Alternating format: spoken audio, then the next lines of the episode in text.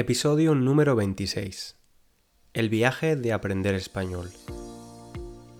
Hola a todos, mi nombre es César y os doy la bienvenida a un nuevo episodio de Spanish Language Coach, un podcast para la comunidad de estudiantes de español de nivel intermedio. Estudiantes que quieran escuchar español de forma natural a través de temas y contenidos variados e interesantes, porque aprender español puede ser también entretenido. Para las personas que escucháis el podcast por primera vez, os informo de que tenéis disponible la transcripción de todos los episodios en www.spanishlanguagecoach.com. También puedes encontrarme en mi cuenta de Instagram, Spanish Language Coach. Y si quieres recibir los nuevos episodios de este podcast, no olvides suscribirte en tu plataforma o app de podcast. Solo tienes que darle al clic al botón suscribirse. Hoy vamos a hablar del viaje que supone aprender un nuevo idioma, en vuestro caso el español. Vamos a hacerlo gracias a las experiencias de dos personas diferentes. Vamos a empezar leyendo el correo electrónico de Mireille, una oyente francesa. Además, escucharéis una breve entrevista a mi amiga Julia. Julia es italiana, aunque ha vivido en Barcelona en los últimos seis años. Nos hablará de su proceso de aprendizaje del español en la universidad y también hablaremos de los múltiples beneficios del yoga, ya que Julia es profesora de esta disciplina. Como decía, una de las oyentes de nuestra comunidad me envió un email y su historia me pareció muy interesante para compartir con vosotros. El español de Mireille es muy bueno, con eso no quiero decir que no cometa errores, sino que siempre consigue hacerse entender, que es lo importante, especialmente para alguien que solo lleva cuatro meses aprendiendo español. He decidido corregir los pequeños errores que ha hecho para que este correo electrónico sea de utilidad para el resto de oyentes. Esta es la historia de nuestro oyente Mirei con el español. Hola César. Es verdad que ahora todo el mundo tiene mucho tiempo libre y me encanta pensar que aunque las fronteras físicas estén cerradas, la gente continúa manteniendo vínculos entre ella. Es muy importante y positivo en este momento tan difícil. Estoy conmovida por tu interés en mi historia y esto me da todavía más motivación para continuar en mi camino de aprendizaje. Tu idea me encanta, no sé si soy capaz de escribir lo suficientemente bien para explicar cómo el español llegó a mi vida, porque tengo realmente la sensación de que no soy yo quien ha buscado el español, sino que es el español el que ha venido a mí. Empecé a aprenderlo un par de semanas antes de ir a Andalucía. Al principio no mucho, 30 minutos o una hora al día. Lentamente, poco a poco, sin darme cuenta, cada día tenía más ganas de pasar más tiempo estudiando.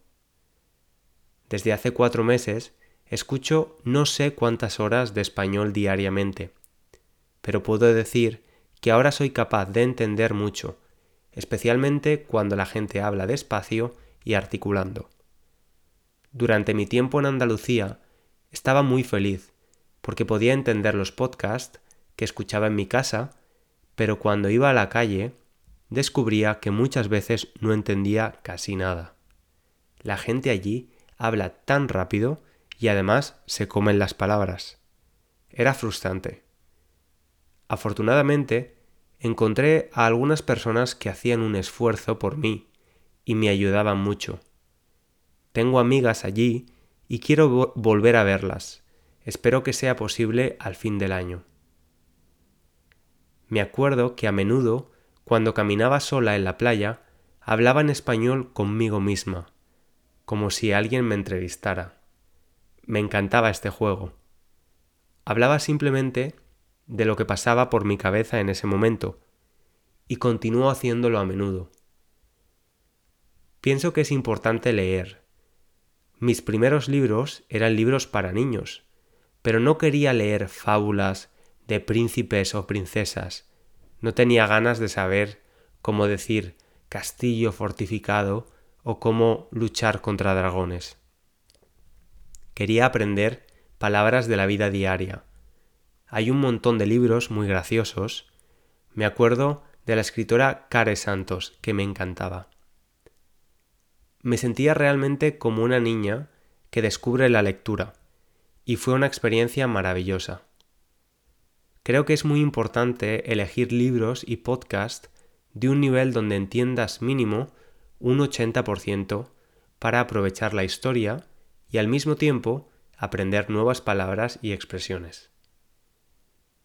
Al principio leía en mi cabeza y pensaba que la pronunciación era bastante fácil. Error. Cuando leo un texto en voz alta, me doy cuenta de que no es nada fácil, me cuesta mucho pero creo que es muy importante hacerlo. Escucho muchísimos podcasts. Hoy en día es muy fácil encontrar varios profesores en Internet, cada uno es diferente y tiene su propia personalidad. Es muy interesante escuchar varias voces, acentos, estrategias, temas. Me gusta también ver vídeos en YouTube. Es más animado y es como si estuvieras con la persona hablando. Es más real aunque sea virtual. Poco a poco me di cuenta de que cada día escuchaba o leía muchas nuevas palabras y que era posible memorizarlas. Entonces compré un cuaderno, un cuaderno con orden alfabético, con páginas desde la A hasta la Z, en el cual escribo las nuevas palabras. Este cuaderno tiene páginas en blanco al final y en estas páginas pongo expresiones y unas páginas con todos los tiempos verbales de las tres conjugaciones. Es mi propio diccionario y es muy preciado para mí. Por supuesto, en mi teléfono tengo también una aplicación para buscar palabras, yo uso Word Reference. Me gusta esta app porque para cada palabra tiene ejemplos en varias frases. Con las películas o las series uso los subtítulos en español. A veces no veo casi nada de la película porque me enfoco en los subtítulos. Entonces la veo otra vez. Cuando volví a mi país, tras dos meses y medio en Andalucía, compré un libro de gramática y un libro de conjugaciones de los verbos. Creo que no es necesario aprender las reglas gramaticales como en la escuela, para mí es mejor leer a veces sobre un tema en el libro de gramática o comprobar cómo conjugar un verbo cuando estoy escribiendo o hablo en mi cabeza sola. Es únicamente mi opinión. Cada uno debe encontrar su propia estrategia. Depende de cuál sea su objetivo. Saber hablar o preparar un examen escrito, por ejemplo. Y hasta aquí el correo de nuestro oyente Gracias de nuevo Mirei por compartir tu historia con el español con la comunidad. El español de Mirei es fantástico, considerando que solo empezó a aprenderlo hace cuatro meses. Pero como siempre digo, es importante no compararse con nadie. Cada persona tiene un camino diferente y un determinado tiempo para invertir en el aprendizaje del español. Me encantaría seguir conociendo vuestras historias con el español, podéis mandarme un correo electrónico o una nota de voz incluso explicándome por qué estudias español, cómo lo hacéis, qué habéis aprendido de la cultura española, lo que queráis. Podéis contactarme en la dirección de correo electrónico cesar o en mi cuenta de Instagram. Y ahora vamos a escuchar la entrevista de Julia. Julia es italiana y es graduada en lengua y literatura extranjera, aunque su carrera profesional ha estado más conectada a otros campos, como estamos a punto de escuchar. Bueno, hoy en el, episodio de hoy tenemos a Julia de Yogi Traveler. Julia y yo fuimos compañeros de trabajo. En el episodio 16 os hablaba de cómo había cambiado mi carrera profesional y cómo el panorama laboral o el, mercado laboral estaba cambiando en España y, globalmente. Y Julia es uno de esos ejemplos de personas que también han decidido hacer un cambio radical en su carrera profesional y hoy nos va a hablar de eso, pero también de otras muchas más cosas interesantes. Hola Julia. Hola César, ¿qué tal? Muy bien, muchas gracias por aceptar la, entrevista. Gracias por invitarme. vale, Julia, pues me gustaría que te presentaras. Eh, ¿Quién es Julia? Hola, yo soy Julia, soy, una, soy italiana, bueno, como podéis probablemente escuchar de mi acento, y he vivido durante casi seis años en Barcelona, donde mm, llegué después de mis estudios eh, de idiomas y en general eh, siempre he tenido una pasión muy grande por España y por mm, descubrir nuevos países. Por eso cuando mm, dejé mi trabajo, decidí empezar un viaje diferente, un viaje que era mm, mm, para, descubrir países, pero también para descubrir mejor las que eran mis pasiones y en este caso la yoga. Vale, pero ya tú ya hablabas español antes de viajar a, a España. ¿Aprendiste español en Italia o cómo fue el proceso? Háblame un poco eh, nuestro podcast es, para la comunidad de estudiantes de español. Háblame un poco del proceso, de cómo aprendiste español, cuándo aprendiste español. Tú eres graduada en lenguas y literatura extranjera. Cuéntame un poco tu, tu relación con los idiomas y especialmente con el español. Sí, y, sí, exacto. Estoy graduada en lenguas y literaturas extranjeras. Empecé mi universidad cuando tenía 19 años y elegí estudiar idiomas justo por el hecho, por, mm, digamos, para satisfacer mi curiosidad y, mm, y siempre he tenido esta atracción por España. No había visitado España antes de empezar mis estudios y justo por eso quería conocer mejor este país a través de la literatura y de las lenguas, de, los idiomas. Y mm, durante mi, mi, carrera universitaria pasé un año en Madrid, hice un Erasmus en Madrid. y, recuerdo. Sí, y fue ahí donde profundicé más mm, el español, sobre todo donde, donde cogí más confianza hablándolo. Y, y nada, y a la vuelta de, de Madrid eh, acabé mis estudios y al acabar mis estudios quería volver a España y por eso apliqué para, para, una, para, para digamos, conseguir otra beca que me trajo en Barcelona. Y Julia, el, el, podcast lo escuchan personas, sobre todo angloparlantes, estadounidenses, canadienses, eh, británicos, australianos, pero también hay muchos italianos e italianas que escuchan este podcast. ¿Qué es para un italiano lo más complicado del español? Eh, yo creo que para un italiano lo más complicado del español es lo mismo que para un español es lo más complicado del italiano. te, comprendo. las irregularidades, porque tanto el italiano como el español son idiomas que es, verdad que son muy similares, mm. pero tienen muchos verbos irregulares y reglas diferentes. Sí, del subjuntivo, el uso del subjuntivo. por ejemplo, ser, estar, por y para. y mm, por eso para, para llegar a hablar bien español creo que es muy importante también eh, la parte de estudiarlo y porque hay que conocer bien las reglas para luego ponerla en práctica y esto fue para mí lo más difícil. Muy bien, o sea que tú aprendiste español gracias a una combinación de practicar el español de forma activa, viviendo en España, estando en contacto con nativos, pero también utilizando, usando la gramática, la literatura también. Exacto, y hablando, sí, con, con nativos, porque esta combinación, estudiar el español en los libros, a través de los libros, más eh, luego la comparación con personas nativas, para mí fue, fue lo mejor, porque hablando con nativos podía perfeccionar lo que no entendía estudiando, por ejemplo. Claro.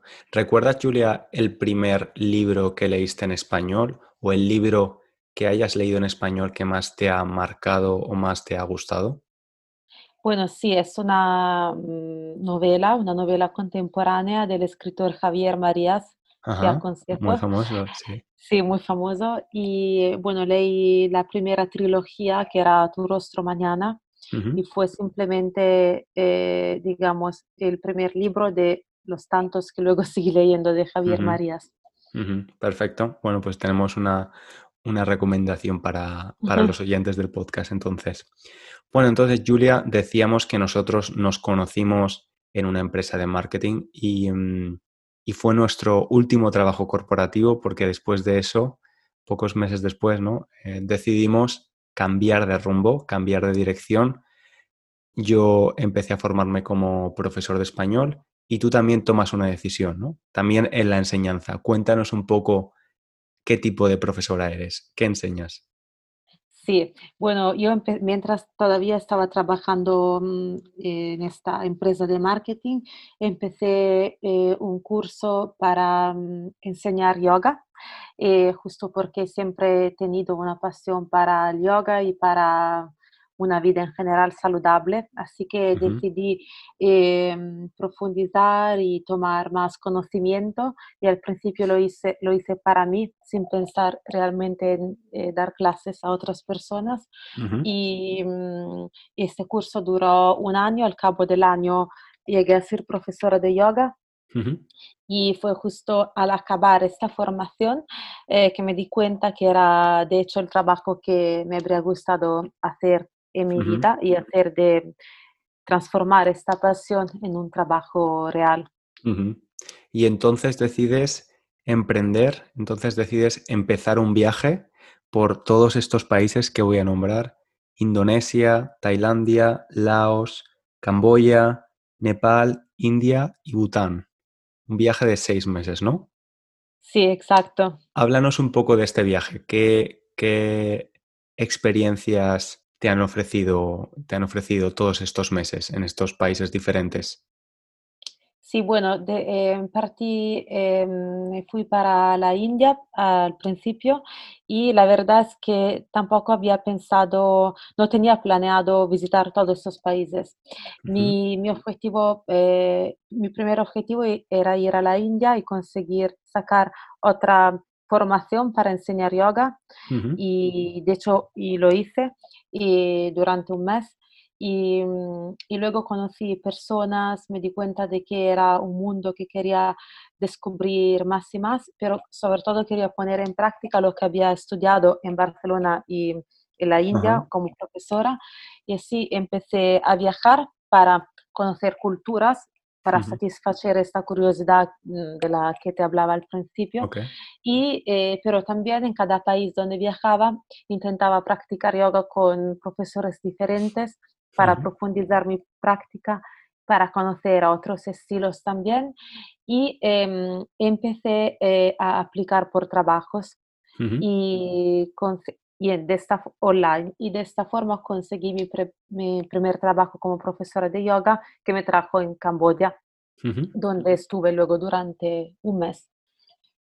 perfecto. Y sí, y luego fue todo, o sea, todo el viaje, eh, se, se formó solo, Ujú, eh, s simplemente, em, siguiendo esta, este deseo que que yo sentía para practicar, eh, y dar clases.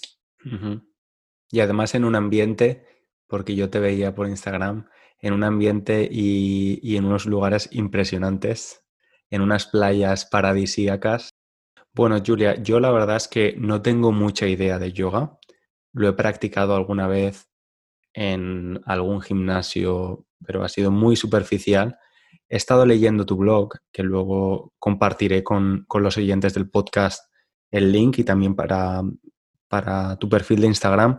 Y hay una cita eh, que tú nombras en, eh, en, en tu blog que me gusta mucho, que es el yoga nos enseña a cambiar lo que no se puede aceptar y a aceptar lo que no se puede cambiar.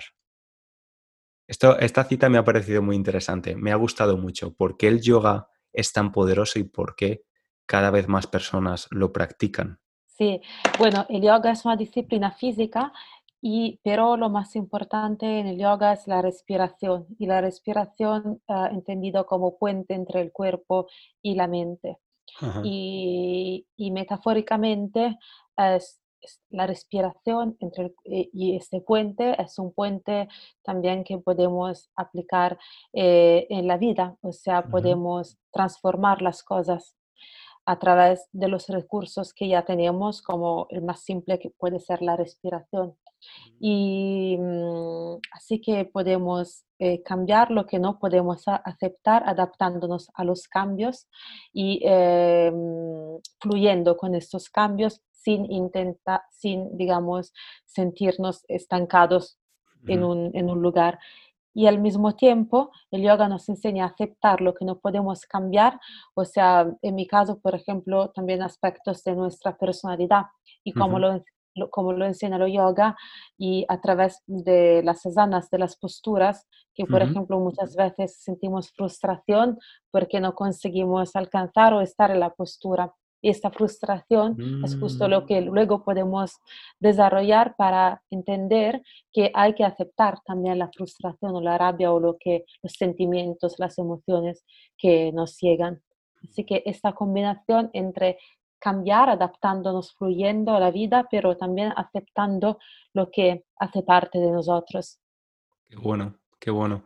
Ahora que has dicho lo de la respiración, me ha parecido muy interesante porque, bueno, yo eh, he sufrido ansiedad y de vez en cuando todavía sufro ansiedad como creo que la mayoría de la gente en el mundo moderno, ¿no?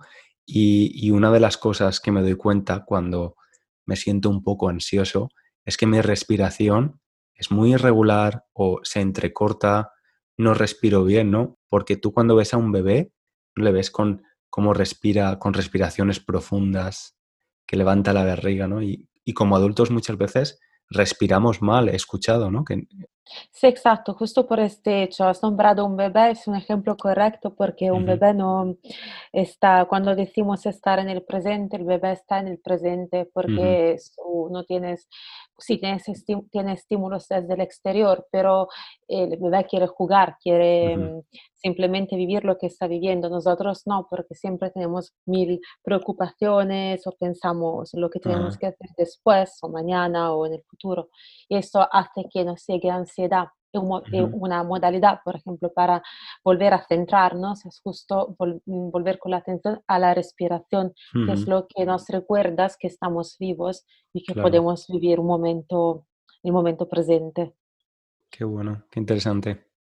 Muy bien. Y Julia, que ahora que te dedicas a la enseñanza, a la docencia, em, ¿qué es lo que más te gusta de enseñar? O muchas veces yo digo que más que enseñar español, yo aprendo un montón. No de español, pero aprendo muchas cosas de mis estudiantes, porque tengo estudiantes de diferentes partes del mundo, veo las cosas de una forma mucho más amplia, veo muchos puntos de vista diferentes y eso me encanta. ¿Qué es lo que más te gusta de enseñar? ¿Qué aprendes siendo profesora? Sí, de hecho, como, como acabas de decir, eh, mm, por, cierto, me gusta mucho eh, ayudar a las personas a encontrar más awareness ahora. Conciencia, conciencia. Conciencia, exacto. Y, pero al mismo tiempo me gusta mucho preparar las clases porque cada vez que preparo una clase yo también aprendo algo nuevo. Cada vez que preparamos una clase o un estudiante nos hace una pregunta, nos damos cuenta de que no sabemos todo, porque claro, todo no se puede saber y ese es un estímulo para volver a, a, estudiar o a leer algo que igual nos habíamos olvidado. Claro, estupendo. Bueno, Julia, em, la entrevista ha llegado a su fin. Espero que hayas estado cómoda. Muy cómoda, gracias. Y también decirle a la comunidad de, oyentes de, Spanish Language Coach, voy a poner tu perfil de Instagram, voy a compartirlo con ellos. Tu perfil es normalmente en italiano y ahora durante este periodo de cuarentena estás ofreciendo em, lecciones en grupo gratuitas, ¿no? A través de Facebook. Exacto, lo estamos haciendo en Facebook. Vale, así que se pueden unir porque muchos de los oyentes del podcast también hablan o estudian italiano, así que si les gusta yoga, el yoga o quieren iniciarse en el yoga, es una combinación perfecta, yoga e italiano. Exacto. En el caso de clases privadas también lo puedo explicar en puedo hacer en castellano, en español. En inglés, claro, efectivamente, tienes, hablas esos tres idiomas. Pues nada, Julia, muchísimas gracias y estamos en contacto, por supuesto. Sí, claro, espero hablar muy pronto. Gracias, Julia, un saludo. Gracias, César, hasta pronto. Gracias de nuevo a Mirei y a Julia por participar en el episodio de hoy y hablarnos de su camino de aprendizaje. Gracias también a todos vosotros por escucharnos. Espero de verdad que podáis haber sacado algo bueno de estos minutos. Os recuerdo que podéis leer la transcripción de todos los episodios en la web de Spanish Language Coach y os animo a dejarme unas estrellas a las personas que uséis iTunes e incluso un pequeño comentario para poder dar a conocer el podcast a otros estudiantes.